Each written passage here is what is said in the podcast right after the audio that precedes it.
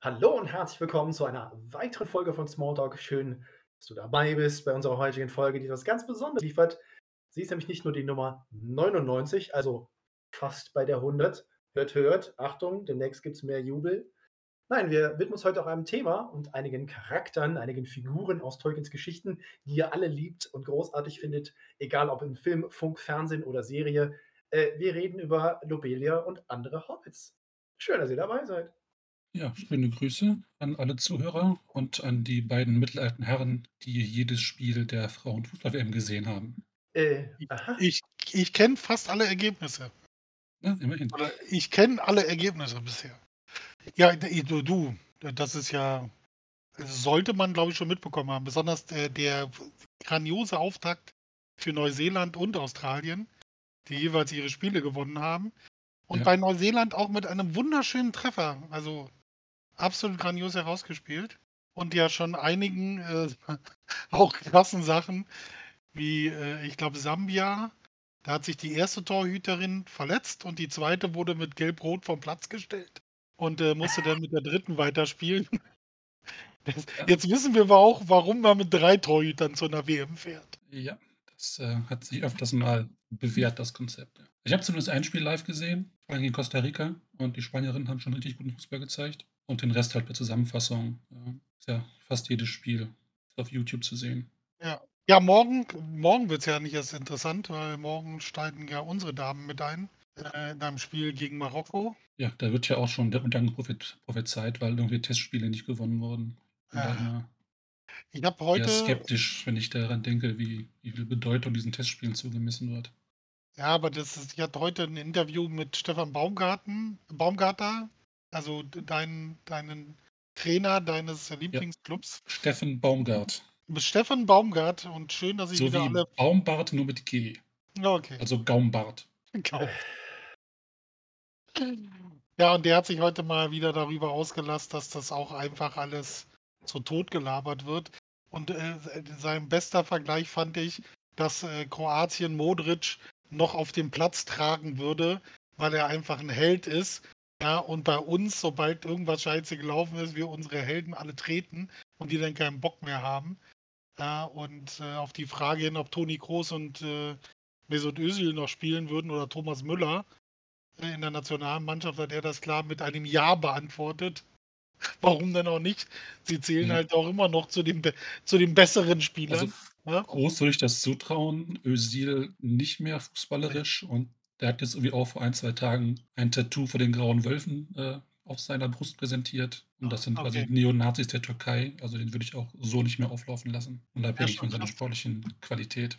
Aber es ist halt es ist halt Sommerloch und dann muss man auch über Testspiele ganz viel berichten. Aber ich ich Ja. sehe schon, Ja. dass Marcel ungeduldig wird, weil er über seine Hobbits reden möchte. Ich glaube, das ist eine seiner Ne, der Punkt ist ja Lieblingsfolgen der, dass ihr beide das ist natürlich auch ganz klar für unsere Zuhörerinnen und Zuhörer hier im Channel und natürlich live da draußen auf Twitch und Facebook.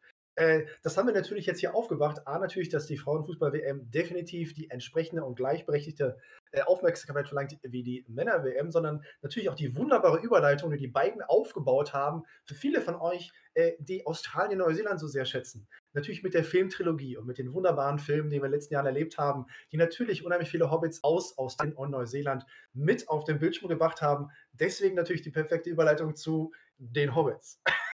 So ganz smooth ist das Stichwort in diesem Fall. Ich bin mal kurz weg. Das war war zu erwarten. Ja. Ja. Ja, mit Ja gut, diese Herleitung lässt sich jetzt nicht ganz leuchten, aber vielleicht auch 'n bisschen ganz klein ganz klein wenig an den Fußhaaren herbeigezogen. Ja, äh Ein Wortspiel. Ho, ho, ho. Es ist 20:08 und Smalltalk zeigt mal wieder, wo der Hobbit hängt. Sehr schön. Ja, da ist jemand in Topform, wie es aussieht. Okay, ähm, sollen wir direkt mit Lobelia anfangen? Dann haben wir auch Übergang von Frauen-WM zu Frauen-Hobbits erfolgreich gemeistert. Ja, auch wieder total souverän. Ja, mega, als wäre es gescriptet, was wir hier tun. Sehr geil. Ja, wieso nicht? Die gute, liebe Lobelia. Ich hatte heute wieder das Vergnügen, äh, äh, meiner Frau jetzt äh, zu erklären. Also die die ist nicht so sattelfest, wenn's um das Buch geht, aber kennt natürlich die Filme. Und, äh, sie fragte mich natürlich: „Wer ist Lobelia?“ Weil man kennt Lobelia aus den Filmen halt nicht.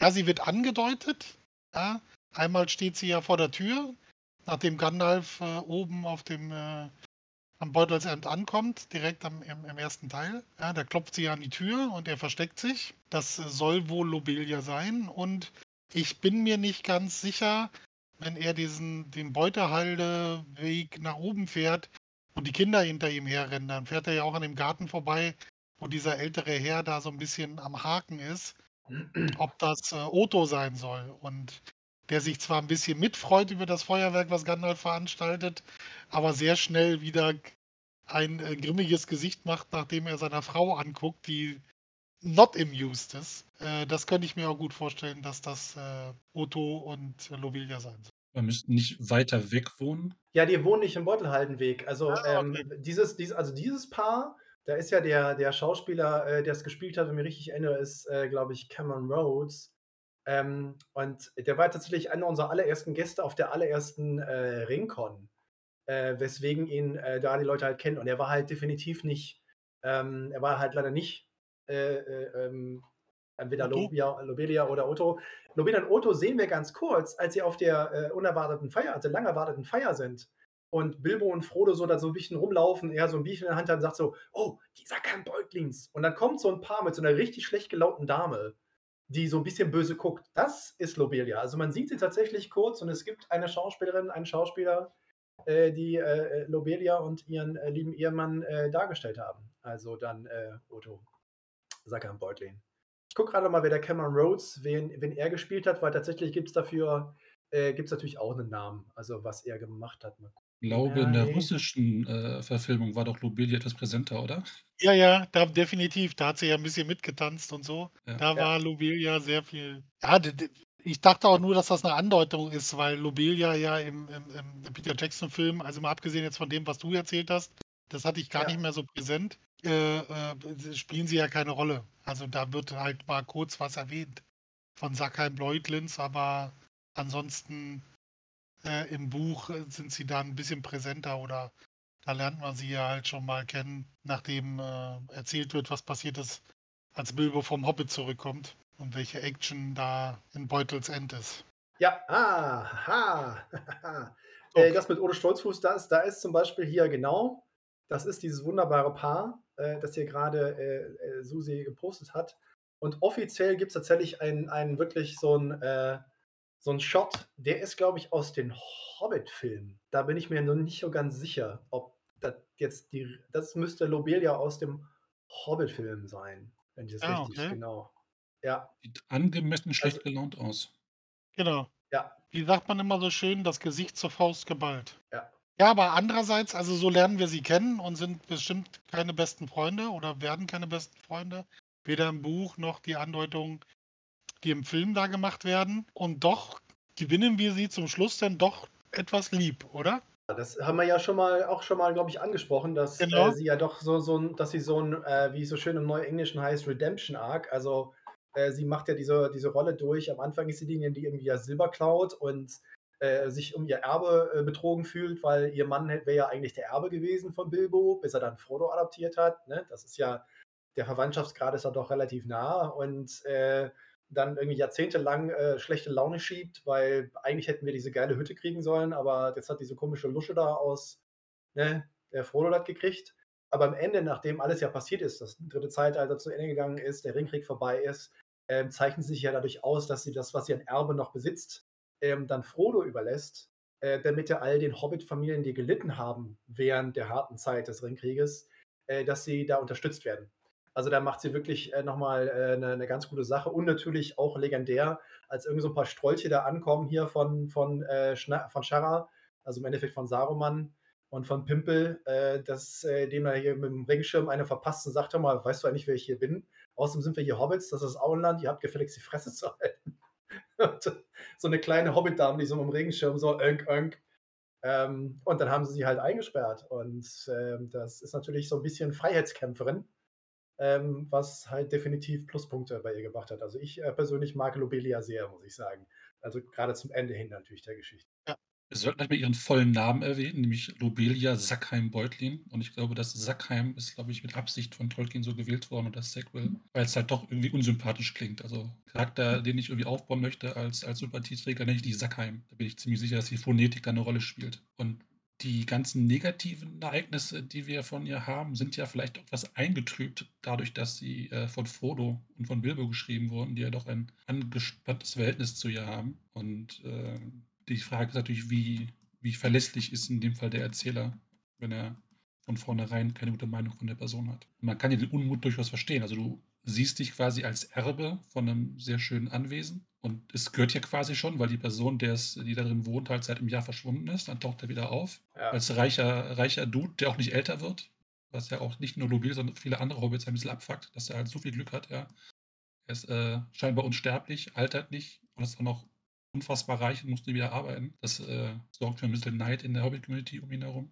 Und dann glaubst du, dass zumindest, wenn er dann irgendwann draufgehen sollte, du das Zeug doch noch bekommst und dann zaubert er als 99-Jähriger so einen Erben aus dem Hut, der dann irgendwo aus Bockland kommt. Und äh, das ist natürlich dann viele enttäuschte Hoffnungen, die dann in das äh, Verhältnis zwischen den äh, Personen dann mit reinspielen. Ja, kacke gelaufen, wa?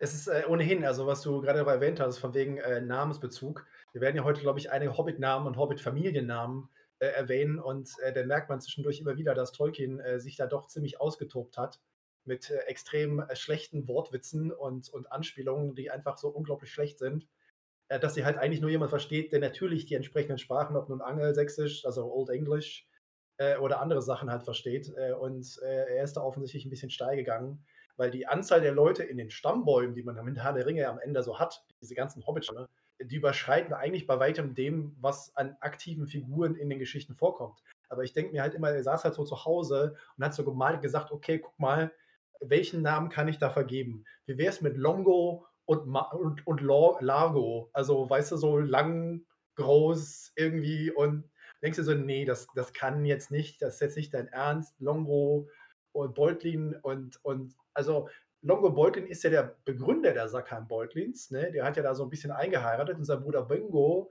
ist Bilbos Vater. Also, das ist alles natürlich ganz eng miteinander verbunden und halt zwischendurch ganz, ganz schlechte Witze. Äh, und deswegen mag ich Hobbits auch unglaublich sehr. Also, die, äh, die Namen hinten in Stammbäumen. Schlagt einfach mal die Stammbäume auf im Herrn der Ringe am Abend, setzt euch mit einem Bier hin oder einem Cocktail und lest euch gegenseitig den Namen vor. Und ich kann euch garantieren, das wird auf jeden Fall eine halbe bis dreiviertel Stunde scheinendes Gelächter. Äh, gerade weil einige Übersetzungen sehr, wie soll ich sagen, anspielend sind. Okay, ich muss es sagen, alter Eichler, ich bin elf. Ist witzig. Ist eine gute Übersetzung, aber äh, ist natürlich von Noakes im Original äh, auf Eichler zu kommen, äh, ist natürlich äh, vor 30, 40 Jahren hat natürlich niemand darüber gelacht. Äh, aber heute äh, kann es natürlich dazu führen, dass jemand mit meinem extrem gereiften Humor das extrem unterhaltsam findet. Nur ein Beispiel. Ja. Also Eichler ist ein großartiger Hobbit. Ah, ja, naja. Also hm. tatsächlich, äh, den Eichler kennt man ja aus einem kleinen Zwiegespräch, äh, ganz zu Beginn des, äh, des Herrn der Ringe. Ja. Als er mit dem, äh, als er mit dem alten Ohm und diesem Zwiefuß, heißt ja. der so? Ja. Der äh, über, über Bilbo redet. Und das ist so für mich ein Paradebeispiel, warum ich Hobbits so als Gesellschaft relativ unangenehm finde. Diese leichten Vorurteile gegen alles, was nicht das eigene Dorf ist, werden da halt relativ unverblümt ausgesprochen. Man macht sich ja halt darüber, äh, empört sich, dass, dass dieser Frodo kommt, der ein halber Randybock ist und aus diesem ja. Bockland kommt, wo alle wunderlich sind und warum er nicht ja. äh, auf Leute beschränkt, warum, warum man sich Frauen sucht da in diesem Bockland, wenn doch die anständigen Menschen alle hier leben. Und darauf beruht auch so ein bisschen mein, mein Take aus einer der ersten Folgen, wo ich die Hobbits als äh, CSU bis AfD-Wähler äh, eingestuft habe. Weil dieses doch sehr ignorante Weltbild wird da einfach völlig ungefiltert nach außen getragen. Deswegen kann ich den alten Eichler trotz seines äh, skurrilen Namens nicht als äh, sympathische Figur hier darstellen lassen, ohne zu widersprechen. Das ist schon ein sehr vorteilsbehafteter, ignoranter Dude. Er hat natürlich schon mal eine Sprechrolle, was für einen Hobbit oder für andere Figuren im Herrn der Ringe äh, schon mal eine Auszeichnung ist. Äh, das muss man ja ganz klar sagen. Und äh, ich finde halt tatsächlich, das Erschreckende ist, ich, ich, glaube, dass viele von uns, vielleicht nicht alle, aber doch einige von uns haben schon mal in irgendeiner Kneipe gesessen und haben genau solche Gespräche gehört. also auch zu unseren Zeiten in Anführungsstrichen. Das ist dann vielleicht nicht irgendwie äh, das, das Bockland und äh, das ist nicht die Hüttinger und auch nicht sonst irgendetwas. Aber man hat schon mal das Gefühl, man sitzt irgendwo auf dem Dorf in der Kneipe und fragt sich wirklich, ob man noch im 21. Jahrhundert ist oder an dem Ort oder irgendwas, ähm, wo halt genauso gesprochen wird. Und vor allem, da werden natürlich auch die knallharten Fakten auf den Tisch gelegt. Ne? Also als sie erzählen, äh, wie äh, zum Beispiel hier, wie ist das, äh, Drogo und äh, Primula Beutlin ja ertrunken sind, also da, da, wird natürlich auch, da, da kommt natürlich Detektiv Eichler sofort an den Start und alle anderen auch. Und dann wird gesagt, was? Sie wurden ertrunken und all diese Geschichten, also das halt, naja, der, eigentlich wurde sie ja von ihm, weil war ja das und das, nee, er war zu fett, ne, so ungeschickt, da sind sie ins Wasser gefallen, ja. sie konnten nicht schwimmen. War es nicht sogar der, der Eichler, der diese Theorie an, anführt, dass, der, dass Drogo zu fett war? Ich meine, er kannte ihn ja. wahrscheinlich und die Leute aus dem Bockland sind alle dick. Ich habe gehört, dass sie nach dem Nachtessen im Mondschein auf dem Wasser fuhren, sagte der alte Eichler. Und dass Drogus Gewicht das Boot zum Sinken gebracht hat. Grundsympathischer Typ, ey. Einfach mal über Leute, die gestorben sind, irgendwelche Gerüchte verbreiten. Ja, Boote sind gefährlich. Ich habe ich hab jetzt so ein Bild vor Augen. Äh, ich hatte ja den, den, den, das zweifelhafte Vergnügen, äh, vor zwei, drei Wochen in einem Bus zu stehen mit einem sehr unangenehmen Menschen, der sich mit irgendeiner wildfremden Frau unterhielt, weil er unbedingt loswerden musste, was in seinem Kopf losging und dann erklärt hat, dass er sich absolut sicher ist, das ist zwar nur seine Meinung, aber er ist sich ziemlich sicher, dass die, dass die letzte Generation von den, von den Grünen bezahlt wird. Ja, ja, ja, genau. Also ja, das, ja, ja. ja, also wahrscheinlich. Aber was, was ganz sicher ist, die Antifa, ich meine, das hatte ich, glaube ich, letzte hatte ich das schon mal erzählt. Die Antifa wird von der Regierung bezahlt und du sitzt nur noch so da und das ist so, weißt du, dieses einfach mal so, wir schmeißen einfach mal was in die Runde. Ja, gucken wir, was was ist. Und das ist ja komisches Volk. Ja, ich stelle mir gerade vor, wie äh, auf der Hauptstraße durch äh, durch das Auenland sich ein paar Hobbits festkleben ja, und sagen, hier, das ist jetzt äh, zum, zu, zum Klima, müssten wir jetzt weniger mit den Karren, weil dann die Pferde zu viel kacken oder was auch immer. Ja, da, da kann ich mir auch richtig vorstellen, wie der Eichler darüber herziehen würde und dann richtig abfahren mhm. würde. Ja. Freundlich ist, glaube ich, anders. Weiß ja. nicht, wie die so untereinander geht es ja einigermaßen. Ja, wenn du halt zum dem Stamm gehörst, dann bist du natürlich total willkommen, halt halt äh, nett und freundlich zu dir. Kommst du einen Ort weiter weg, bist du halt ein komischer Ausländer und nicht vertrauenswürdig. Ja, das ist für klar. mich Hobbits in a nutshell. Ja, aber das ist, glaube ich, äh, haben wir welche, die aus äh, äh Oberbayern kommen oder aus Niederbayern? Da ist das ähnlich. Ja, wenn du da zwei Dörfer weiterfährst, ist der Dialekt schon ein anderer und dann erzählen sie dir schon, dass du den falschen Dialekt hast. Ja, weil du ein Wort doch anders aussprichst als noch einer.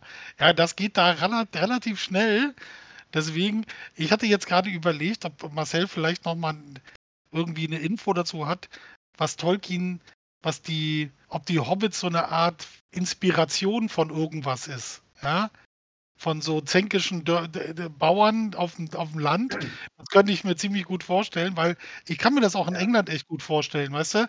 Wenn du da zwei Dörfer weitergehst, dann hast du auch einen anderen Dialekt und dann ist auch gleich sofort alle wieder, ey, wo kommst du denn her? Also es ist definitiv, es ist definitiv die, die, die Leute vom Land, die kleinen Leute in Anführungsstrichen, äh, weil er natürlich auch ja auf dem Land groß geworden ist, natürlich dann irgendwann in Birmingham und so weiter äh, aber wenn du halt in der Umgebung gewesen bist, ne, also auch während der Kriegsjahre und auch später zwischendurch immer wieder mal äh, bei seiner Familie, wo er auch zwei Zeit lang war, bei seinem Sohn, wo er mal längere Zeit gewohnt hat, äh, da war man immer auf dem Land. Und natürlich ist Tolkien immer natürlich auf ein Bierchen irgendwo hingegangen. Und ich kann mir auch nichts anderes vorstellen, äh, als dass er damit die Anspielung machen will. Aber sie ist natürlich zweischneidig. Zum einen ist natürlich genau wie Seppel sagt, das sind alles so bornierte Leute, die nicht über den eigenen Zaun und vor allem nicht die eigene Kneipe gucken können, äh, und das auch noch äh, plumpsdumm in der aller Öffentlichkeit sagen, weil wir sind ja alle derselben Meinung. Äh, und zum anderen äh, sind sie aber natürlich auch sozusagen so dass das demokratische äh, Rückgrat in einer Gesellschaft, die tatsächlich Matriarchen äh, hatte zwischendurch, wo die Frauen Besitz und Geld haben dürfen und haben und das auch ausnutzen, entsprechend benutzen. Ähm, und er hat natürlich dieses, das mit diesem englischen auf dem Lande, da sind so ordentliche Leute und das ist so das Rückgrat ne, der britischen Gesellschaft. Und ich glaube, da wollte er auch diese positiven Dinge halt raus. Und weil die Helden, die wir in den Geschichten haben, im Herrn der Ringe und Hobbit, sind halt tatsächlich die, die mal rausgekommen sind aus dem Dorf. Das darf man ja nicht vergessen. Du musst aus dem Dorf mal rauskommen, weil dir glaubt ja auch keiner. Wie? Was hat, was hat denn der Sam jetzt gemacht? Ja, Sam ist einer der großen Helden und er kennt den König von Gondor. Ja, aber weiß nicht, hat irgendwie abgenommen. Da muss man auch nicht essen hier oder so. Also, das ist. Ich habe dir gerade gesagt, er ist ein Ritter hier. wus- Ja, nee, also, ja. Und das ist halt genau dieser Horizont, äh, diese Diskrepanz zwischen ne, weltlich und äh, großstädtisch und äh, dem Land. Also da hat Tolkien definitiv aus äh, dem Vollen gezogen. Ich kann dir sagen, da habe ich auch ein 1A-Beispiel für. Die, viele, viele Jahre her war ich auf meinem äh, Treffen der Abschlusskasse nach 25 Jahren. Ja, und dann saß ich da und ich war tief entsetzt, ja. Weil äh, von allen, die da waren, ja, von was ich so, also die hatten beide Klassen da. Insgesamt werden wir damals, was ich, knapp irgendwas zwischen 50 und 60 Schüler gewesen sein. Ich glaube, 30 oder 35 waren da, also was, irgendwas über 30 waren da. Und von denen, die da waren, ja, hatten, hatte genau einer zusätzlich mal Deutschland verlassen, ja, und einer Europa. Weißt du, das war so, was zur Hölle? Der Rest ist, äh, weißt du, wenn eine Freude strahlen, so, ich fahre seit 25 Jahren auf den gleichen Campingplatz. In dem Moment habe ich mir innerlich schon die Pistole ausgesucht, mit der ich mich gerne erschießen möchte, ja, weil das einfach so, was zur Hölle? Du hast Also, den Campingplatz nicht gesehen. Hey, komm Ja, Du, um an. Gottes ja. Willen, es gibt, also, aber das spiegelt dieses, was du gerade über die Hobbits so gesagt hast, ist dieses nicht rauskommen. Ja, also immer für sich sein. Das äh, kann wunderbar sein. Also die, mal abgesehen davon, dass im Buch Saruman leider über das, über, übers Auenland herfällt. Weißt du, aber bis dato ist es ihnen ja super gegangen. Weißt du, kam keiner von außen, keiner rumgenervt. Ja, und sie konnten da fröhlich vor sich hin leben, ja, dann, dann ist das natürlich so, weißt du, solange dich halt keiner stört, ist alles gut. Ja, und wenn einer weggeht, dann schweigst du das halt tot, weil das, das, willst du eigentlich nicht. Warum ist der denn weggegangen? Ist doch schön hier. Also, wir können natürlich jetzt noch ganz, ganz weit ausholen. Ne? Das ist, man kann das auch als, als äh, Gesellschaftskritik natürlich äh, lesen. Also, der einfache, äh, bäuerliche, bürgerliche Hobbit im Vergleich zu Frodo selber ist ja schon so ein bisschen, ne, schon fast Adelsstand. Ich meine, es wurde ja eben auch im Channel erwähnt, äh, dass Sackville, ne, also Sackheim, ist ja tatsächlich ein im Adel Großbritanniens durchaus verankerter äh, Familienname. Also, da gibt es Dukes Sackville und das ist hohe Aristokratie. Und äh, natürlich Vita Sackville West wird immer gerne genannt als eine der großen literarischen Figuren Großbritanniens im 20. Jahrhundert. Ähm, und da könnte man sagen, ja, Tolkien macht sich hier so ein bisschen lustig über ne, oben und unten, also upstairs und downstairs, Downton Abbey. Also die Leute, die da oben wohnen und Geld haben und die Leute unten in der Küche, die dafür sorgen, dass alles funktioniert. Ähm, das ist jetzt bei unseren Hobbits, wie wir sie heute besprechen, vielleicht ein bisschen viel. Aber ich glaube, dass er zumindest unbewusst äh, da auch ein bisschen mitgespielt hat. Weil natürlich einige seiner Hobbits, äh, die haben halt auch richtig Kohle und werden einflussreich und werden Berater des Königs von Gondor. Äh, und äh, wer sagte das nochmal? War das auch in dem Gespräch ganz am Anfang? Ja, hier die Könige und Gold und Juwelen, der soll sich mal um seine Kartoffeln kümmern und den Kohl, ne? das ist gut für dich und mich. Was anderes brauchst du nicht. Und dann sitzt er und Das denkst war der so, alte Ohm, ja. ja, Das Zitat ist, glaube ich, äh, Drachen und Elben oder äh, Kohl und Kartoffeln. Ja. Ja, kann man jetzt als, als Weisheit auslegen oder als Ignoranz, je nachdem. Also, ja, er hat ja nicht nur Unrecht damit. Ja, um aber wieder auf die lustigen Namen zu kommen, weil du mir den Eichler genannt hast, das ist ja auch einer, den ich tatsächlich, und jetzt oute ich mich bestimmt so als äh, was, das ist dir vorher nicht aufgefallen, Dick Bolger. Ja? ja, So, Dick ist, es gibt einen regulären Namen, der so ist. Und ich habe immer gedacht, dass äh, Dick das als, weißt du, aus dem Englischen, der, hey Dick, ja? Und Ja. ich habe das überhaupt nie so in Verbindung gebracht, weil ich auch lange nicht die, englische Version gelesen oder gesehen habe. Und dann, Ja. wie wir, glaube ich, auch mal in einer unserer Folgen dann so dieses, ja, im Englischen heißt der Fetti, also Fredigar, ja, ja, Freddy Bolger. Ja, und im Deutschen halt Fredigar Dick Bolger. Und dann so, was zur Hölle? Der meint ja Dick als Ja. der, der fette Kerl da, weißt du? Ja, deswegen lachen auch einige Leute immer, wenn sie mal Übersetzungen aus anderen Sprachen lesen oder die Hand bekommen. Weil natürlich dann die jeweilige Übersetzung ihre eigene äh, Humor mitbringen können. Also wenn du einem Engländer sagst, wie heißt denn der bei euch, wie heißt denn Fetti bei euch? Dick. Da sitzen die ja so. Auch wieder so ein elf äh, Jahre alter Jugendlichen-Witz natürlich, weil wieso nennt ihr den denn? Hä? Äh, ja, er heißt halt Fredegar. Und äh, dann äh, ist halt natürlich Fetti ist halt der nächste Schritt. Ja. Nee, Dick Bolger ist ein guter Name, ist ein großartiger Name. Und vor allem äh, ist ja kein, äh, kein unwichtiger Hobbit. Er war ja kurz im Gespräch, mit den Vieren mitzugehen. Also es war ja so kurz die, Dis die Diskussion, ne? wer, wer von den Verschwörern äh, wird Frodo begleiten, ne? und Sam und Merry und Pippin und dann, hm, und er so, ja, nee, äh, lass mal sein, ich habe keinen Bock drauf, ich bleib schon hier. Und er ist ja derjenige, der richtig, richtig äh, Glück gehabt hat, weil wenn so irgendwie Nazgul vor der Tür stehen und sagen, öffne im Namen von Mordor, und da sieht man mal wieder, es ist ein Vorurteil, äh, Menschen mit höherem Gewicht müssen nicht langsam sein. Das hat äh, Dick Bolger ganz klar bewiesen, weil der mir also Coyote jetzt hier so vorstellen mit fliegenden Beinen ähm, es geschafft hat, diese Strecke zum nächsten Haus so schnell wie möglich zu rennen und halt äh, voll Rio auszurufen, den Alarm auszurufen. Weil sonst äh, hätten wir den ersten Verlust an Hobbits gehabt. Ja. ja. Von einem Hobbit. Ja. Wir haben das ja in unserer Folge über die irrelevanten Charaktere haben wir das ja ausführlich besprochen. Die mangelnde Bedeutung von, von Dick Bolger. Ja, wird danach auch nicht wirklich zum Kurzstreckenrenner. Äh, also er wird daraus nicht zum Athleten. Das war eine relativ einmalige Aktion. Aber das ist so dieses, dieses, äh, diese urbane Legende, wo irgendjemand sagt, so ja, ja, der menschliche Körper ist normalerweise im beliebigen Alter etwa bei 40 Prozent Leistungsfähigkeit. Also man kann 40 äh, Prozent seiner Leistungsfähigkeit abrufen. Äh, ein Sportler, Leistungssportler kann so 60 bis 70 Prozent abrufen. Es gibt aber eine Situation, wo jeder Mensch zu jedem beliebigen Zeitpunkt 100 Prozent abrufen kann. Das ist, wenn ein Löwe hinter dir herrennt. In Berlin auch Wildschweine.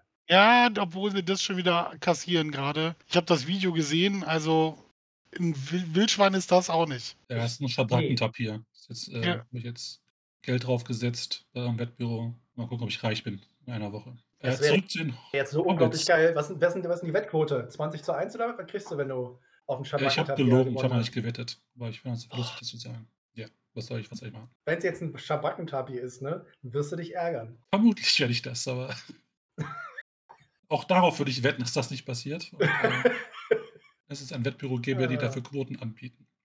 Ah. Ja. Zurück zu Hobbits, oder? Ähm, wir hatten ja, ja, mal kurz angerissen, Patriarchen, Matriarchen. Tatsächlich sind die Hobbits ja relativ äh, mit flachen Hierarchien gesegnet. Es gibt halt hier und da per Ämter, aber die haben eigentlich nichts zu sagen. Also es gibt halt den, den Bürgermeister Michel Binge, der ist eigentlich dafür da, auf äh, großen Veranstaltungen das Buffet äh, zu eröffnen. Das ist so die Aufgabe vom, vom Bürgermeister und äh, gleichzeitig ist er eigentlich auch Postmeister und erster Landbüttel, ja. von denen es pro Viertel halt jeweils drei Stück gibt. Scheint auch nicht so stress, stressiger Job zu sein und denke ich, der Postmeister ist wohl etwas, was tatsächlich etwas Organisatorisches abverlangt vom, vom Bürgermeister. Insbesondere, das wird erwähnt äh, bei der Partyvorbereitung von Bilbos äh, Geburtstag, weil er irgendwie hunderte Einladungen rausschickt und die alle eine Antwort äh, benötigen, ist das wohl eine, eine Phase, wo wahrscheinlich Überstunden geschoben werden mussten von den Posthobbits.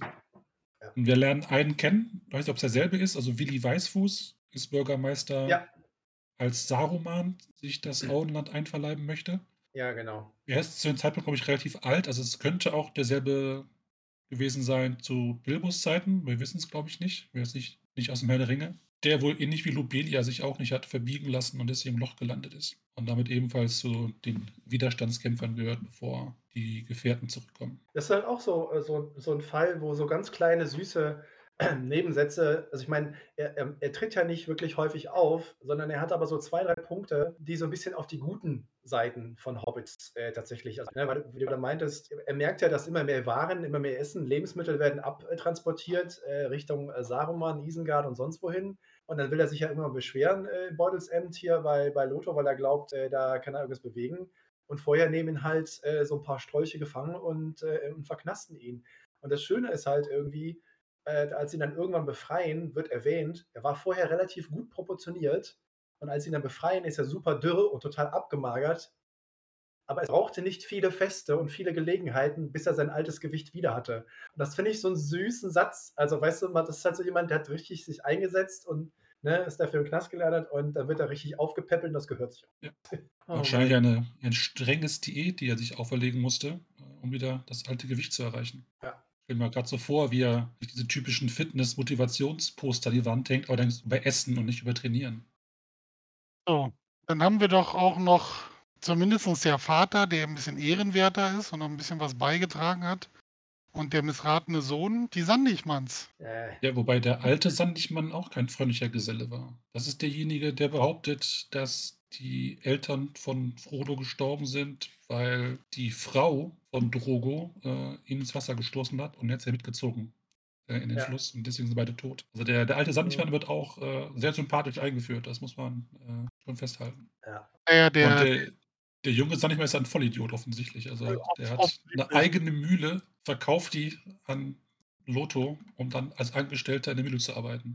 Auf die Idee musste erstmal kommen. In dieser furchtbaren, hässlichen, dieser komischen, ah, wo halt nur Müll rauskommt und Dreck und Verunreinigung, anstelle halt äh, was Sinnvolles damit zu machen. Ich äh, kann an dieser Stelle mal ein bisschen darauf zurückgreifen. Ich habe vor Ewigkeit mal einen sehr, sehr langen, mehrseitigen Artikel über die Rolle des Müllers äh, im Mittelalter und äh, der Neuzeit in der, in der Literatur geschrieben. Und äh, der Müller, vielleicht kennen hier einige das wunderschöne Buch Krabat, äh, spielt er so eine ganz besondere Rolle, weil man den Müller, also normal ist der Müller mal sehr, sehr unbeliebt. Weil was? Die Bauern mussten natürlich ihr Zeug gemahlen bekommen. Und wo mussten sie hin? Es gab nur die eine Mühle, also müssen sie zum Müller. Und der Müller hat im Endeffekt festgelegt, was es kostet, dass ihnen das Getreide malt. Und damit war es natürlich so eine Monopolfunktion, die halt äh, unter Umständen nicht zu guter Laune führt. Und manchmal hat man ihnen dann auch natürlich so magische Fähigkeiten zugesprochen. Weil eine, eine Maschine, die, die ohne Menschenhand oder so magisch von selbst irgendwie funktioniert und laut knarzend, krachend, rotierende Räder und all diese Dinge, der muss ja mit dem Teufel im, äh, im Bunde stehen. Also, dass, dass hier die, die Müller, also die Sandigmanns, äh, so diesen negativen Touch bekommen, äh, da greift Tolkien tatsächlich auf äh, typisch mittelalterliche Bilder zurück äh, und auch irgendwie Vorurteile. Und deswegen äh, finde ich das auch äh, relativ klar, warum die äh, das abbekommen. Und gleichzeitig auch wieder, wenn man nicht zu tief greifen will, aber so ein bisschen diese Kapitalismuskritik, weißt du, ein Selbstständiger, der sein Glück hat, der einen Job hat, der eine eigene Mühle, Grund und Land hat und dann verkauft das, weil er sagt so, oh, damit mache ich jetzt richtig viel Geld. Ja, und dann kann er mich ja vielleicht so einstellen als CEO und dann habe ich ja immer noch was. Aber in Wirklichkeit hat er alles aufgegeben, wofür er und wahrscheinlich Generationen seiner Familie gearbeitet haben. Und das ist so unglaublich dumm. Äh, ja, also das ist, ja. Wir waren aber das Schicksal von ihm, ich bin mir nicht mehr ganz sicher. Ja, Er gut. wird von Lutz weggetreten. Äh, Nee, das war Lutz Farning.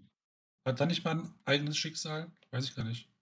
Also zum der junge Schluss. Sandigmann wird irgendwann verschwindet irgendwann und Grima war sehr hungrig. Nein, das, das war der Bas.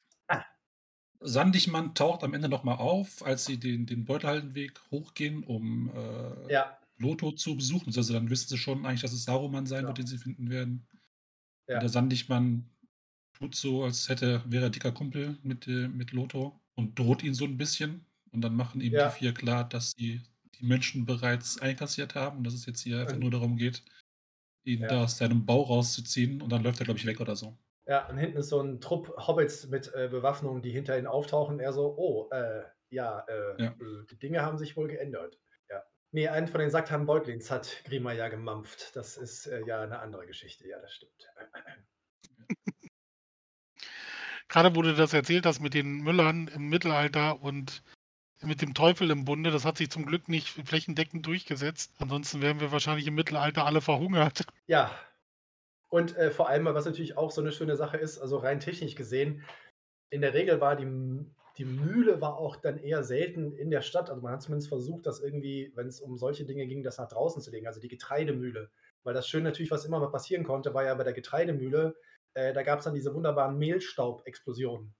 Äh, weil irgendwie mal da so ein bisschen was zu trocken irgendwie gemacht wurde. Und wenn natürlich eine Mühle, die aus Holz besteht, ist und Mehlstaub sich zusammen irgendwie und das Ding in die Luft fliegt, ja, deswegen waren die dann öfter mal gerne eigentlich außerhalb des Ortes. Aber ja, gut. Dann hast du dann irgend so ein Ding, was klappert und rattert und kracht irgendwo Ja. im Wald. Niemand ist da, nur der Müller, der immer böse dreinblickt. Äh, und du versuchst möglichst nur tagsüber dorthin zu fahren, hin und zurück und nicht des Nachts oder so, ja. Da habe ich auch wieder eine schöne Anekdote. In Rotenburg ob der Tauber haben sie innerhalb der Stadt auch eine Mühle gehabt. Ja, eine Rossmühle, ja, die von Pferden angetrieben war. Und äh, das ist die heutige Jugendherberge. Und äh, wir haben äh, eine Führerin, also die, die praktisch mit so einer Gruppe unterwegs war, darüber reden hören, als wir in Rotenburg waren. Und sie meinte, na, das ist jetzt die Jugendherberge ab. Also die Kinder betreiben jetzt die Mühle. sie stöhnen Ja. zwar hin und wieder, aber irgendwas müssen sie ja auch machen. Ja, gibt da nicht alles umsonst. Fand ich sehr Leibesertüchtigung, ein Genau. Getreide mahlen. An- Noch keinem geschadet. Genau. Also wir wissen ja, was daraus wird, seit wir alle Conan Das- gesehen haben. Das macht ja auch fit für die Bundesjugendspiele. Richtig. Also wenn das so passieren würde, würde ich mich auch mal ein paar Tage hinter so eine Mühle stellen. Weil wenn ich dann so aussehe wie Conan, also das ist ganz ehrlich, da brauche ich kein Geld fürs Gym ausgeben, ne? Da brauche ich nur aber auch in dem Film hast du gesehen, das dauerte ein paar Jahre. Äh, werbe ich ein bisschen Eiweiß ein, ich bin an der Mühle, dann geht das schon. So, Ja. zurück zum Thema. Ja, wir haben äh, gar nicht, also ich finde ja, es wurde ja schon mehrfach im Kanal auch immer gerne erwähnt, dass Tolkien ja auch diese wunderbaren äh, Wortspiele mit einbaut. Also zum Beispiel meinte äh, Riegund ja, dass äh, der Name vom Ohm, also Hamfast, äh, wirklich auch so eine wunderbare sprachliche Anspielung ist auf jemanden, der zu Hause, also im Hamheime äh, bleiben will und zwar fast ist, also fest bleibt. Äh, das heißt also ein Typ, der von zu Hause aus äh, nie irgendwo hingegangen ist. Und das ist halt so ein super schönes Bild, weil es natürlich genau das den Gaffer darstellt, den alten Typen, der nie aus seiner Kneipe rausgekommen ist, außer zwischendurch mal ein klein bisschen vor Ort zu arbeiten. Ähm, und ich mag halt die Tatsache, dass äh, Tolkien zum Beispiel zwei legendäre Hobbits und Figuren eingebaut hat, die heißen äh, Marco und, und Blanco äh, Beutlin, weil das sind diejenigen, die im dritten Zeitalter äh, dafür sorgen, dass das Auenland äh, Besiedelt wird. bevölkert wird. Ja, kolonisiert wird, genau. Und die brechen natürlich von Bre auf, weswegen die Bre-Leute natürlich immer sagen, sind ja eigentlich die, die einzig coolen, ne? die OG-Hobbits. Äh, aber äh, das Auenland ist natürlich viel größer und viel schöner. Und die Anspielung, die dahinter steht, ist halt, es gibt ja sozusagen mythisch-historische Figuren des Hengist und Horsa, äh, die damals mit den Angeln und Sachsen und wie sie alle hießen, dann irgendwann mal England erobert haben. Weswegen dann die Namen von Marco und Blanco halt auch Anspielungen auf das Wort Pferd sind, wie auf Hengist und Horsa. Ähm, also hat er es wieder geschafft. Er brauchte eine, Or eine Originalgeschichte, wie er die Hobbits ins Auenland kriegt, um 1601 des dritten Zeitalters. Äh, und hat aber gleichzeitig noch irgendwie so englische Vorgeschichte irgendwie eingebaut. Äh, und das ist natürlich absolut großartig. Äh, dass äh, wir wissen, dass im zweiten Zeitalter vielleicht doch nicht so viele Hobbits rumgelaufen sind, aber im dritten auf jeden Fall. ja. Der Deal war ja damals, äh, bekam ja das Gebiet von einem König, Argeleb, Mhm. geschenkt. Ja. Und als Gegenleistung mussten sie die Brücken instand halten. Also ich muss Ja. sagen, diplomatisch haben die Jungs wirklich exzellent verhandelt. Ich glaube, das ist ein kompletter Landstrich für ein bisschen Brücken-Maintenance. Kann man mal so machen. Sehe ich auf einem Level wie Alaska für 16 Dollar kaufen von den Russen. Also das, äh, ja. Ich meine, du musst überlegen, du vorher bist du halt in Bre. Bre ist wohl, war ja offensichtlich, und äh, wir kennen es ja aus dem Herrn der Ringe und im dritten Zeitalter, da ist eine Zusammenarbeit zwischen Menschen und Hobbits, das läuft alles super, da hat man die Kneipe, da hat man ein bisschen Landwirtschaft, drumherum natürlich das Breland, aber einfach von der Größenordnung, da bist du halt in der Stadt und hast ein bisschen was drumherum. Ist so ein bisschen Berlin mit Speckgürtel und dann war's das. Aber die haben sich halt gerade Niedersachsen besorgt. So vom, vom Größenvergleich her gefühlt. Und halt für nichts außer, wir machen halt dafür, dass die Brücken funktionieren und wir haben so ein paar Leute, die halt die Post transportieren irgendwo hin und her. Äh, das ist, ich fand, das war ein super Deal. Und dann verschwinden sie aus der Geschichte. Das ist so cool. Da latschen halt Hobbits darüber, sagen so, ja cool, wir machen das jetzt hier und dann so 1500 Jahre irgendwie gefühlt, weißt du nix. Ja gut, das Königreich, zu dem sie gehörten, ist ja untergegangen. Ne? Das äh, war ja dann irgendwann einfach nicht mehr. Ja. Tschüss, Arthedain. Ja. Ja. Bis auf so ein paar äh, Waldläufer, die die Grenzen sicher halten, ohne dass die Bewohner das merken selber. Ich finde es halt schön, dass die Hobbits tatsächlich diesen Satz hier aufnehmen, der im gewissen Maße ja auch für Gondor gilt, ne? Bis dass der König zurückkommt oder im Namen des Königs. Also das hat ja überhaupt keine Bedeutung, praktische Bedeutung mehr für die Hobbits in ihrer Gesellschaft. Aber das ist so eine Tradition, die über Jahrhunderte und Jahrhunderte und Jahrhunderte gehalten wird. Und irgendwann kommt er dann vorbei. Das, halt, das, das finde ich halt so geil in der Geschichte vom Herrn der Ringe, und Aragorn und so hier und alles hochoffiziell und hast du nicht gesehen. Und alle Hobbits, ich kann mir vorstellen, wie sie in der Kneipe sitzen an dem Tag. Ja, naja, also weiß jetzt auch nicht. Also der hatte so ein bisschen viel Metall an und das Pferd war auch viel zu groß.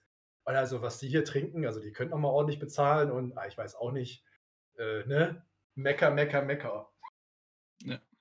Hatten wir ja eine kurze Einführung gleich zum Beginn des Herr der Ringe. Weißt du, so ein Gespräch wäre das dann wieder so. Äh, äh. Ja. Ja, was haben wir denn noch an Hobbits? Naja, also ich weiß nicht, ob wir jetzt, ob wir jetzt schon mal groß erwähnt haben, aber es gibt natürlich auch ein paar, paar Stars unter den Hobbits und das sind für mich natürlich Hinz und Kunz, ne? Also äh, Definitiv. Nob, Nob und Bob, also wenn es Ja. äh, coole, coole Hobbits gibt, die man mal so richtig in Action erlebt, die auch eine, wenn auch kurze Sprechrolle haben äh, und äh, die äh, ne, äh, irgendwelche wollfüßigen Faultiere sind, die durch die Gegend rennen, äh, dann sind es halt die beiden. Ne? Also äh, der liebe Butterblume hat da sein, seine Kneipe, sein Gasthaus und weil natürlich wieder die Zusammenarbeit zwischen Menschen und Hobbits am besten äh, funktioniert, hat er halt zwei Hobbits, die anscheinend alle Arbeit machen, außer ihm die ganze Zeit mit den Leuten zu quatschen und sich zu beschweren, wie hart das Leben als Gastwirt ist. Habe ich manchmal den Eindruck so. Ja, Hinz und Kunz sind natürlich der Brüller. Ja, dass, es, äh, dass die nicht so wirklich Einzug gehalten haben im, im, im Herr der Ringe. Also äh, auch da wieder nur angedeutet. Aber das ist schon ein bisschen schade. Weil das ist natürlich sehr, sehr witzig. Hier gehst du zu Hinz und Kunz, dann kriegst du vielleicht was oder vielleicht auch nicht. Ich finde, die beiden werden als sehr kompetente äh, Fachleute in ihrem jeweiligen Beruf eingeführt und egal welche Aufgabe sie kriegen, die funktioniert. Ja, Pferde sind weg, wir brauchen ein Pferd, besorg eins. Und die checken das sofort, laufen rum, äh, klären das alles und sie finden halt eins, zufälligerweise bei Lutz Farning, so ein richtig runtergekommenes kleines Viech, äh, so ein Klepper, ähm, der sich ja dann als äh, Lutz äh, das Pony, der Pony Player, wie er bei uns so schön heißt, äh, ja herausfindet. Und nachher kriegen sie auch die anderen Pferde zurück und kümmern sich um die Ja. und egal was. Also ob jetzt eingekauft werden muss, äh, Tisch gedeckt werden muss, die Leute irgendwie versorgt werden müssen, äh, ein Gasthaus zu führen mit Übernachtungsmöglichkeiten, mit fremden Zimmern. Ähm, das ist eine Menge Aufgaben, Menge Arbeit äh, und äh, dass das läuft, liegt, glaube ich, hauptsächlich an den beiden. Und äh, dass sie sich halt auch um Lutz kümmern, äh, das Pony, als es dann später irgendwann mal wiederkommt, äh, gibt auch natürlich totale Bonuspunkte. Und ich mag halt, dass die erste deutsche Übersetzung sie halt mit Hinz und Kunst übersetzt hat. Sie heißen ja eigentlich ja Bob und Nob, was irgendwie so wahrscheinlich ein dummes Wortspiel auf irgendwie, äh, ne, die, die Großkopferten, äh, die Reichen, die oberen 10.000, keine Ahnung, irgendwas sein soll. Äh, und äh, Frau, äh, also Herr Krieger hat es natürlich dann einfach wieder gelassen. Der hat die Originalnamen gelassen. Aber da passt natürlich das wunderschöne deutsche Wortspiel hin zu Kunst einfach nicht mehr. Ich fand das äh, eine sehr, sehr süße Übersetzung und eine absolut großartige Übersetzung. Ich finde es ein bisschen schade, dass man im Deutschen, äh, wo er dann später wiederum hier mit Toni, Berti und Huki, ähm, dass er sich da nicht irgendwie hat zurückhalten können. Also Bob und Nob klingt irgendwie so in der Neumann, klingt für mich halt überhaupt nicht so geil wie Hinz und Kunz. Hey Hinz, hey Kunz, ich will auch an dieser Stelle ganz kurz einen kleinen, äh, tatsächlichen, äh, brutalen Übersetzungsfehler äh, von Herrn Krege in Bezug auf einen Namen äh, erwähnen, weil wir haben ja doch eine sehr, sehr legendäre Dame, über die wir auch schon mal gesprochen haben, die heißt äh, Rosi Hüttinger. Ja. Die Dame, die ja zusammen mit dem lieben Sam Gamgee den nicht nur offensichtlich eine sehr glückliche und sehr produktive Beziehung führt mit sehr vielen Hobbit-Kindern, sondern die heißt ja im Original Cotton, Rosie Cotton. Da könnte man natürlich auf den ersten Blick denken, äh, dass es was mit Baumwolle zu tun hat, weil Cotton heute gänglicherweise als äh, äh, Baumwolle verstanden wird. Und Krieger hat das auch so übersetzt. Er hat im Deutschen dann gesagt Cartoon, was ein, ein etwas älterer Begriff für irgendein Baumwollgewebe, sonst irgendwas ist. Aber Tolkien hat tatsächlich ja eine Übersetzungsanleitung geschrieben für viele der Namen, gerade auch für die Hobbit-Namen. Und da hat er ganz, ganz klar und deutlich gesagt, nee, das kommt vom englischen Wort Cot für kleine Hütte, kleines Haus, kleines Dorf, was auch immer. Deswegen gibt es so Cot, die Cotswolds zum Beispiel und Cotton und andere Namen. Ähm, und deswegen ist das Hüttinger tatsächlich wesentlich besser und richtiger als das Cartoon. Ja. Als jemand, der aus Solingen kommt, wo das Wort Kotten noch sehr gebräuchlich ist, was exakt dasselbe bedeutet, nämlich halt kleine Hütte, dass Ja. Das nicht genommen hat, weil es ja noch auch phonetisch unglaublich nah an Kotten dran ist im Englischen. Also unverständlich, was der, der Mann da getrieben hat. Ja, äh, da, wie gesagt, da würde ich ja auch wirklich sehr, sehr gerne äh, stundenlang drüber sprechen. Aber im Grunde, im Grunde ging es ja darum, er hat, glaube ich, manchmal einfach einen Unterschied machen wollen. Er wollte unbedingt Ja. eine eigene Namensübersetzung machen auf Biegen und Brechen. Und äh, das äh, kann natürlich funktionieren. Ähm, aber es ist halt in dem Fall hat er sich halt leider äh, richtig in die Nesseln gesetzt. Und das steht halt bei Tolkien in, der, in dieser Nomenklatur. Äh, Cotton, this is a place name and dwelling, ne? Wie in der Hütte. Und äh, da ist das einfach äh, völlig anders übersetzt. Moment. Ich versuche mal gerade, ich habe natürlich den Text irgendwo rumfliegen von dieser Anleitung, weil die natürlich für Übersetzer äh, un, ersetzlich ist, weil Tolkien ja doch relativ früh gemerkt hat, als die ersten Übersetzungen rauskamen, Schweden und Niederlande und wie sie alle waren, äh, dass da einige Dinge passiert waren, die ihm nicht so gefallen haben. Also nicht nur die Namensübersetzungen und Ortsübersetzungen, sondern äh, alles Mögliche. Und dann hat er ja tatsächlich ähm, da eine entsprechende Anleitung geschrieben. Die gibt es momentan im Reader's Companion von ähm, Scarlett Hammond. Kann man die auch tatsächlich äh, sich besorgen. Der ist allerdings nicht auf Deutsch erschienen, sondern gibt es natürlich nur auf Englisch. Ja, Hüttinger und Cartoon. Bauer Maggot ja. haben wir schon mal relativ ausführlich besprochen, oder? Ja. Ja, haben wir. Ich möchte eine, eine Lanze brechen für Rurich Brandybock. Äh, zum einen, weil er relativ nah dran ist an Herrn Röhrig, der auch irgendwie ja. wieder erwähnt werden sollte, auch wenn es eigentlich gar nicht passt, so wie hier. Aber erst bei dem, äh, bei der Abschiedsrede von, von Bilbo sind ja alle sehr empört und tuscheln vor sich hin und sind der Meinung, dass er bald wieder zurückkommt. Und er ist einer der ganz wenigen, der halt hingehört hat und dann zu, zu seiner Schwiegertochter sagt, dass der wahrscheinlich wirklich wieder weg ist dieser alte, alte Bräutlin. Und er wird später nochmal erwähnt, weil er bekommt von Bilbo, wenn er halt diese verschiedenen äh, ja. Geschenke verteilt, verbunden mit einem äh, dummen Spruch auf Kosten desjenigen, der das Geschenk bekommt. Da können wir auch ja. mal ein paar vorlesen gleich, finde ich. Und er bekommt ein paar Flaschen alter Wingert und äh, dann ist der, der Röhrig wieder absolut versöhnt mit Bilbo und seinem Schabernack. Ja. Und der zieht dann zufrieden von dann. Also der ist äh, ein, ein Hobbit, der etwas sympathischer rüberkommt als viele andere. Eine von diesen Formulierungen, die ich äh, im Englischen immer im Kopf habe. He named him a capital fellow. Also ne, einen ganz großartigen Burschen, äh, ne, ein wunderbarer ja. Herr. Äh, und das, das passt halt. Also das ist wieder so typisch. Mecker, Mecker, Mecker, alles doof, alles stinkt, Bilbo ist doof, hast nicht gesehen? Oh cool, ich krieg von ihm geilen, geilen Wein, geiles Bier. Ja. Super Mann, guter Mann. Nächstes Mal alles ja, das ja. sind Prioritäten. Ja, man ist überhaupt nicht bestechlich. Das ist äh, wichtig ja. zu wissen im Leben. Genau und nannte ihn ein Prachtskerl. Auch ein ja. sehr schönes Wort. Wird auch zu selten benutzt heutzutage in Deutschland. Sollte man wieder einführen. Ich wollte auch mal spontan niemand ein, für den ich das verwenden würde. Verwenden würde, aber ja, stimmt. Aber Seppel, dann liest er nochmal so zwei, drei vor. Ja, also drinnen in der Halle türmten sich alle möglichen Pakete und Päckchen und kleinere Möbelstücke. An jedem war ein Zettel befestigt, verschiedene lauteten etwa derart. Für Adelard Tuck zum Behalten von Bilbo an einem Regenschirm. Adelard hatte viele mitgenommen, die ihm nicht zugedacht waren. Für Dora Beutlin zur Erinnerung an eine lange Korrespondenz in Liebe von Bilbo. An einen großen Papierkorb. Dora war Drogos Schwester und die älteste überlebende Verwandte von Bilbo und Frodo. Sie war 99 und hatte seit einem halben Jahrhundert ganze Bände von guten Ratschlägen geschrieben.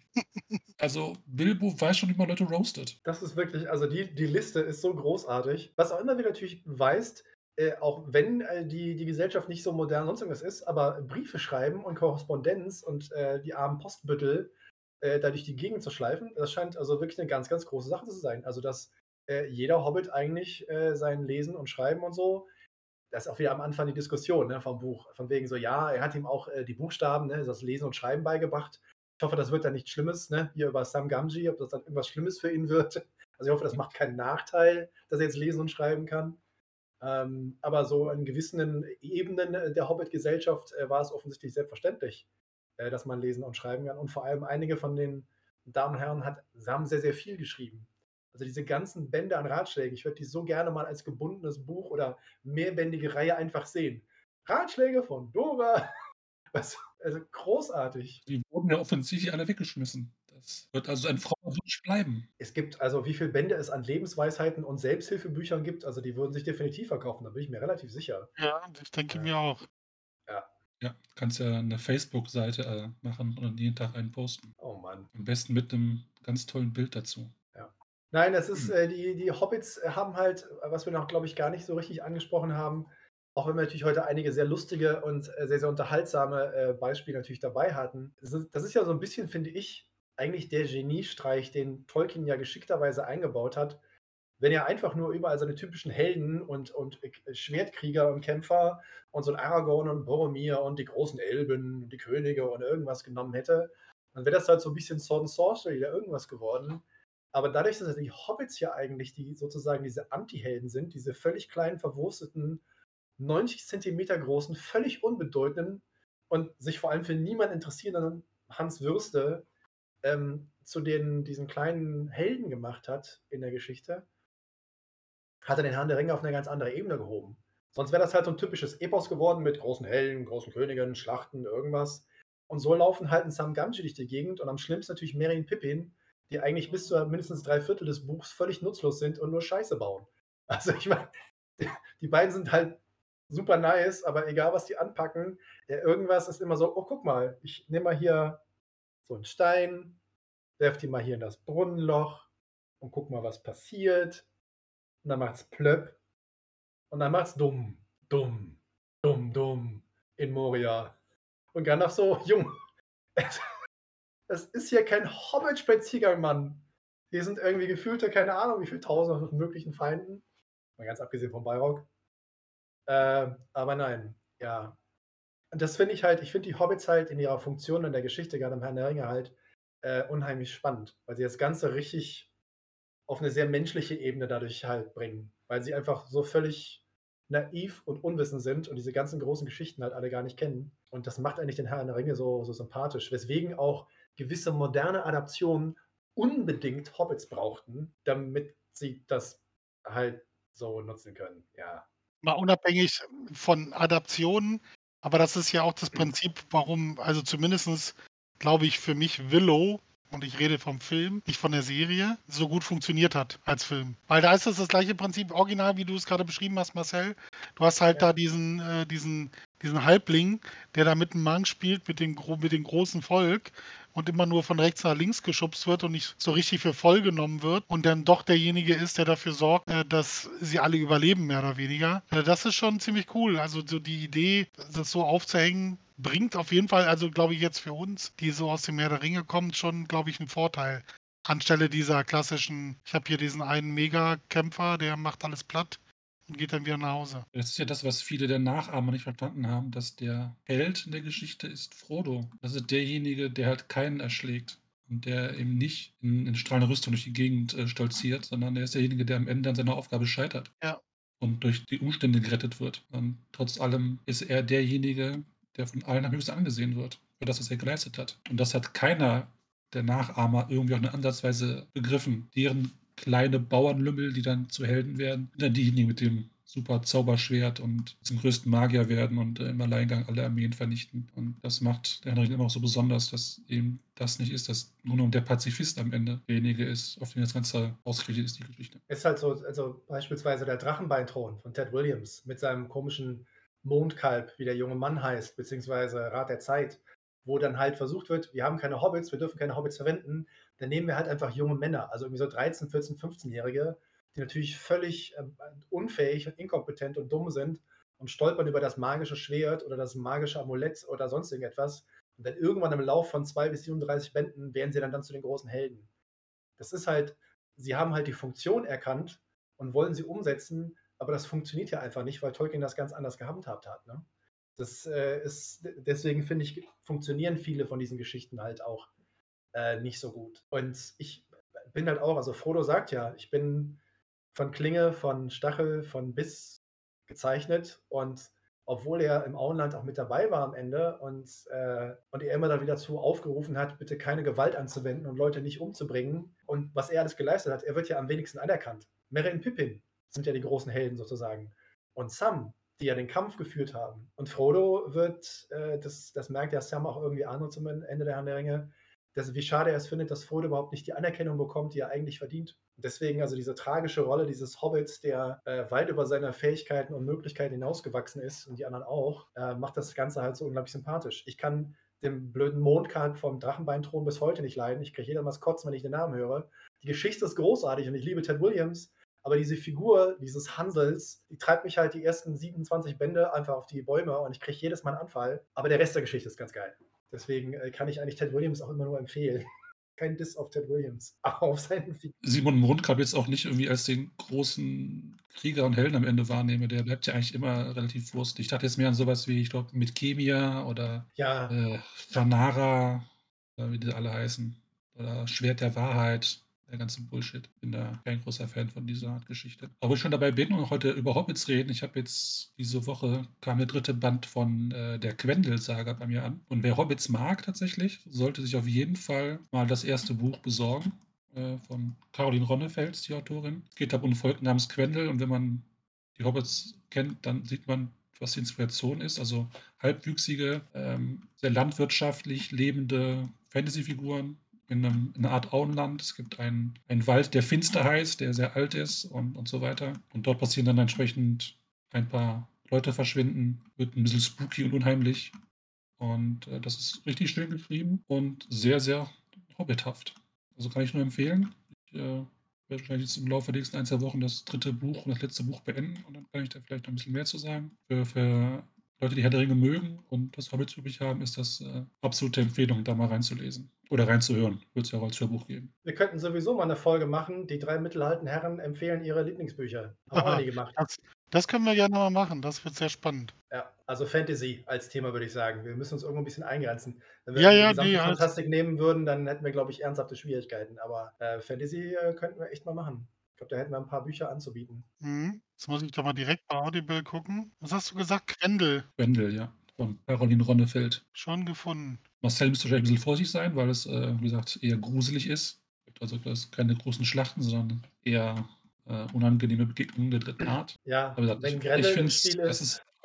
ist allerdings auch jetzt in keinster Weise irgendwie brutal oder äh, Gore, so ein Blödsinn. Das ist schon alles recht gut verträglich. Das heißt, sich jetzt nicht irgendwie vorfürchten oder so. Es ist einfach nur eine schöne Geschichte. Und wie gesagt, Also ich finde ich- die, die Gesellschaft dieser Quendel, das ist nur noch im Auenland, ist halt weiter gedacht und mehr ins Detail und weiter ausformuliert und mehr so auf Gesellschaft und Verhältnis der Leute untereinander runtergebrochen. Und ich finde es wirklich, wirklich großartig. persönlich finde ja auch subtilen Horror äh, eigentlich unheimlich angenehm und lesen gerne. Und nur um ein, ein praktisches Beispiel jetzt aus dem Filmgenre zu zeigen, der erste Alien ist meiner Ansicht nach immer noch einer der besten Filme aller Zeiten und ein hervorragender Horrorfilm des Genres, weil er das Monster eigentlich nie zeigt, sondern weil der Horror immer durch das Nicht-Existieren, das Nicht-Dasein, das Nicht-Vorhandene, aber das immer Erahnte ist. Und irgendwann bei Alien 4, 5, 27 ist halt irgendwie, keine Ahnung, irgendein Mon- Monster-Alien mit 24 anderen plus ein Hybrid-Mensch-Alien und irgendwie, nee.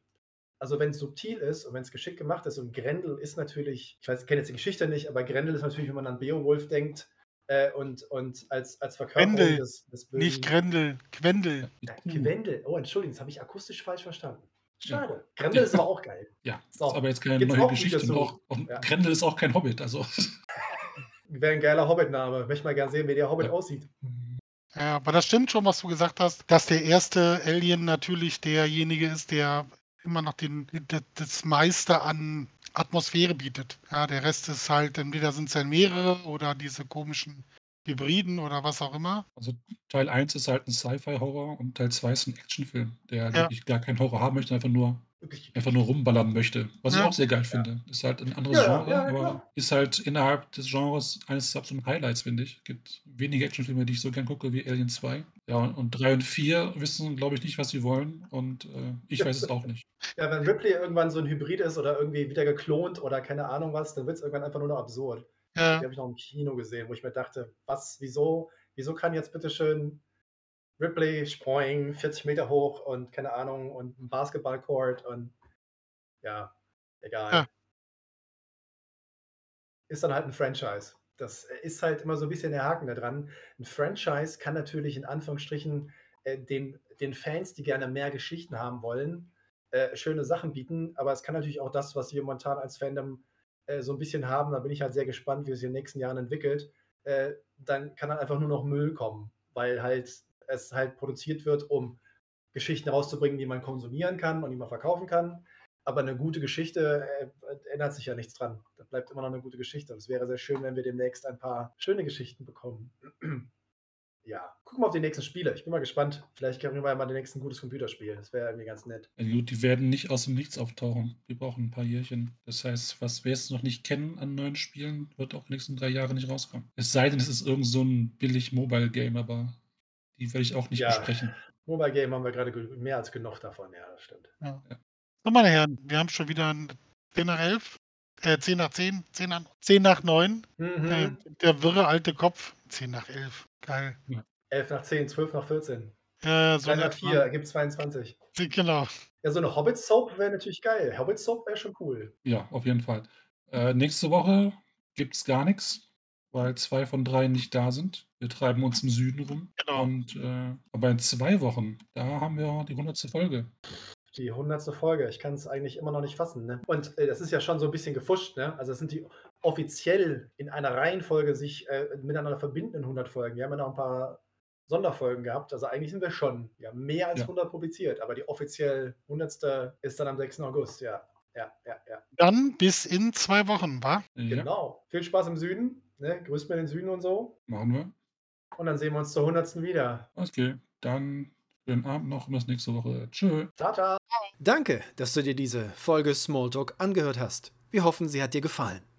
Wenn du dich über unseren Podcast informieren möchtest, kannst du das gerne über unsere Social Media Kanäle tun. Du findest uns auf Facebook und auf Instagram als Smalltalk und auf Twitter als Smalltalk Pod wie in Podcast. Dort findest du auch immer den direkten Link zu unserem Discord-Server, auf dem du live mit dabei oder dich mit anderen Tolkien-Fans austauschen kannst. Am meisten freuen wir uns natürlich über ein Like oder ein Gefällt mir oder noch besser, du abonnierst uns beim Podcast-Anbieter deines Vertrauens. Das hilft uns nicht nur auf unserem Weg zu Ruhm und Reichtum, sondern es bietet uns auch die Möglichkeit, mehr Leuten Mittelerde näher zu bringen. Vielen Dank im Voraus und vielleicht hören wir uns ja schon bald wieder. Eine neue Folge wird jeden Dienstagabend hochgeladen. Wir freuen uns auf jeden Fall.